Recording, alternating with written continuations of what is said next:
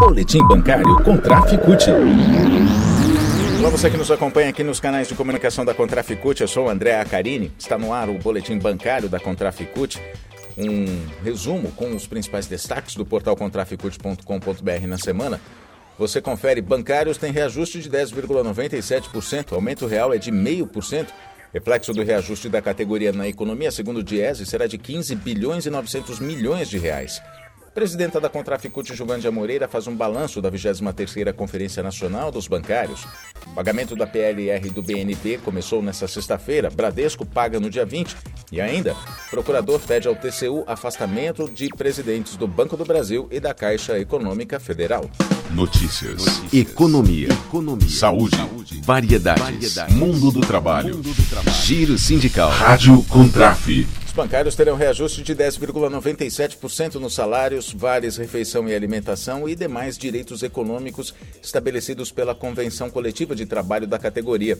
O ganho real é de 0,5% acima do Índice Nacional de Preços ao Consumidor, o INPC, acumulado entre setembro de 2020 e agosto de 2021, que ficou em 10,42%.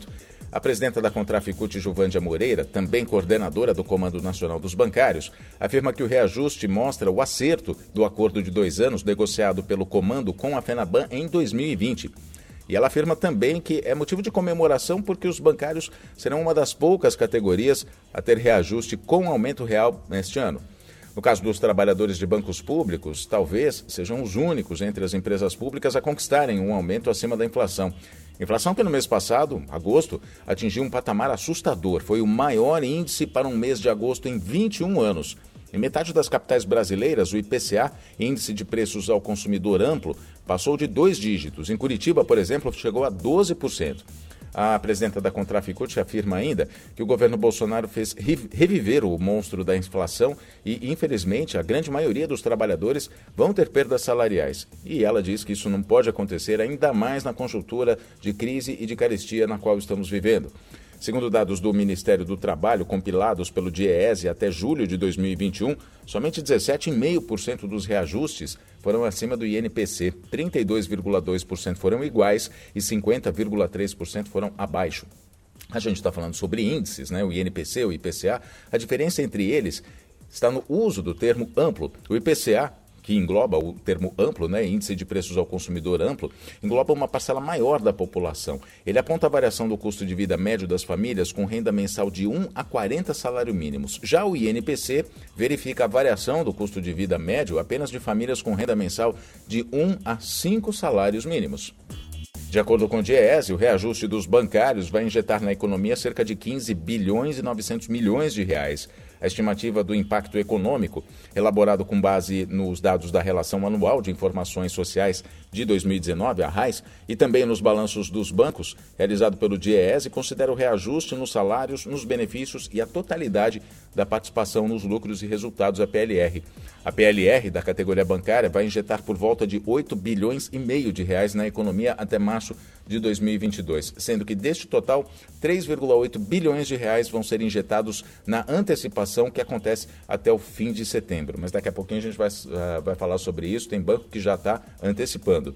Já o reajuste de 10,97% nos auxílios alimentação e refeição da categoria vão colocar um adicional de 1 bilhão e 40 milhões de reais no período de um ano.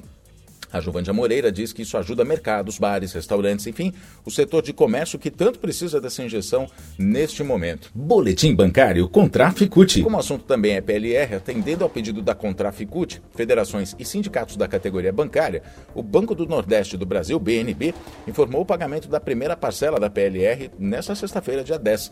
De acordo com a Convenção Coletiva de Trabalho da categoria, o banco poderia efetuar o pagamento até o dia 30 de setembro, assim como o Bradesco. Mas o Bradesco também vai antecipar, paga no dia 20.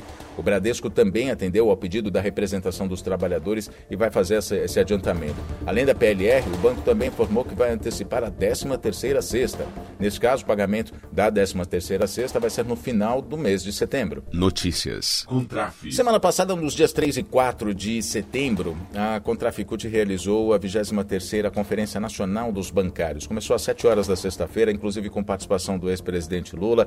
Foi até o sábado com debates, com discussões, enfim, com apresentação de propostas e serviu para nortear a atuação da categoria, né, a, a articular a estratégia de luta da categoria daqui para frente. A Giovândia Moreira, melhor pessoa para falar sobre isso, fazer um balanço dessa 23ª Conferência Nacional. Então, Giovândia Moreira, apresentada da Contraficute, uma das coordenadoras do Comando Nacional dos Bancários, fala sobre a 23ª Conferência Nacional dos Bancários. Encerramos a 23ª Conferência Nacional dos Bancários e Bancárias com muito debate, com um plano de lutas, com 110 resoluções, resoluções que passam é, pelas condições de trabalho, pela saúde, é, resoluções que passam pelo teletrabalho. Fizemos um amplo debate sobre o teletrabalho, com a pesquisa, com os resultados da pesquisa que nós fizemos, é, que mostra para a gente que os bancários ainda majoritariamente estão trabalhando da sala, é, que têm um, o direito à desconexão é garantido para uma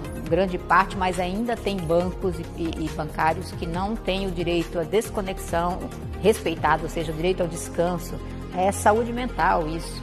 É, vimos a, o resultado parcial da pesquisa das sequelas da Covid, que também nos mostram, nos dá vários indicadores que precisam ser levados para a mesa de negociação banco a banco ou para a mesa de negociação da FENABAN. Então, depois dessa conferência, o comando vai reunir, vai olhar para todo esse plano de lutas, vai olhar para essas pesquisas, vai sentar, chamar uma negociação, pedir uma negociação aí com a comissão dos bancos para tratar, desse, tratar desses assuntos que são tão importantes para os bancários e bancárias.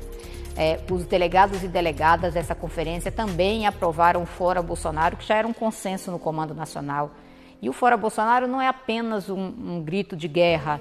O Fora Bolsonaro é fora a política do entreguismo, ou seja, das privatizações, do ataque dos, às empresas públicas, aos bancos públicos. Um fora às mortes, né, ao descaso com as pessoas, é, com a saúde, com a vida das pessoas. Nós vimos que o Bolsonaro teve muitas oportunidades, seu governo, de comprar vacinas e ele não fez quando teve essas oportunidades e quis fazer depois através de intermediários. É, o Fora Bolsonaro significa também a defesa dos direitos, várias medidas provisórias. Esses dias nós tivemos uma grande vitória que foi derrotar a medida provisória 1045, que atacava direitos, inclusive reduzia o percentual de hora extra, atacava a jornada, atacava direitos, flexibilizava ainda mais é, os direitos trabalhistas que já foram precarizados com a reforma trabalhista que prometeu geração de emprego e que nunca aconteceu. Então a conferência debateu vários temas, debateu o Brasil, a desigualdade, a gente vai nas cidades, é, em todas as capitais, você vê as pessoas, aumentou demais o número de pessoas vivendo nas ruas. Então a gente quer o fim das desigualdades, a gente quer uma reforma tributária que promova a, a descentralização de renda, ou seja, que promova a justiça social. A conferência foi super importante é, e nós estamos aí firmes e fortes na luta por um Brasil melhor. Boletim bancário Contraficute. Presidentes do Banco do Brasil e da Caixa Econômica Federal podem ser afastados dos cargos. O subprocurador-geral do Ministério Público do Tribunal, junto ao Tribunal de Contas da União, o TCU, o Lucas Furtado, apresentou uma representação no tribunal em que pede a investigação por suposto uso político das instituições naquele episódio do manifesto da Febraban que pedia equilíbrio entre os três poderes. Caixa e Banco do Brasil entraram numa disputa com a Febraban ao tomarem conhecimento da, da articulação desse manifesto, em que a entidade dos bancos defendia a harmonia entre os três poderes. Um recado aos ataques propagados pelos apoiadores de Jair Bolsonaro e pelo próprio presidente. Caixa Econômica e Banco do Brasil hesitaram em entrar. Os bancos ameaçaram, inclusive, a deixar a Febraban, mas voltaram atrás e permanecem. Mas isso gerou essa investigação e eles podem ser afastados do cargo de acordo com a solicitação de Lucas Furtado, repito, subprocurador do Ministério Público junto ao Tribunal de Contas da União. Esta foi mais uma edição do Boletim Bancário da Contraficute. Muito obrigado pela sua companhia até aqui. Nós nos falamos na próxima edição. Até lá.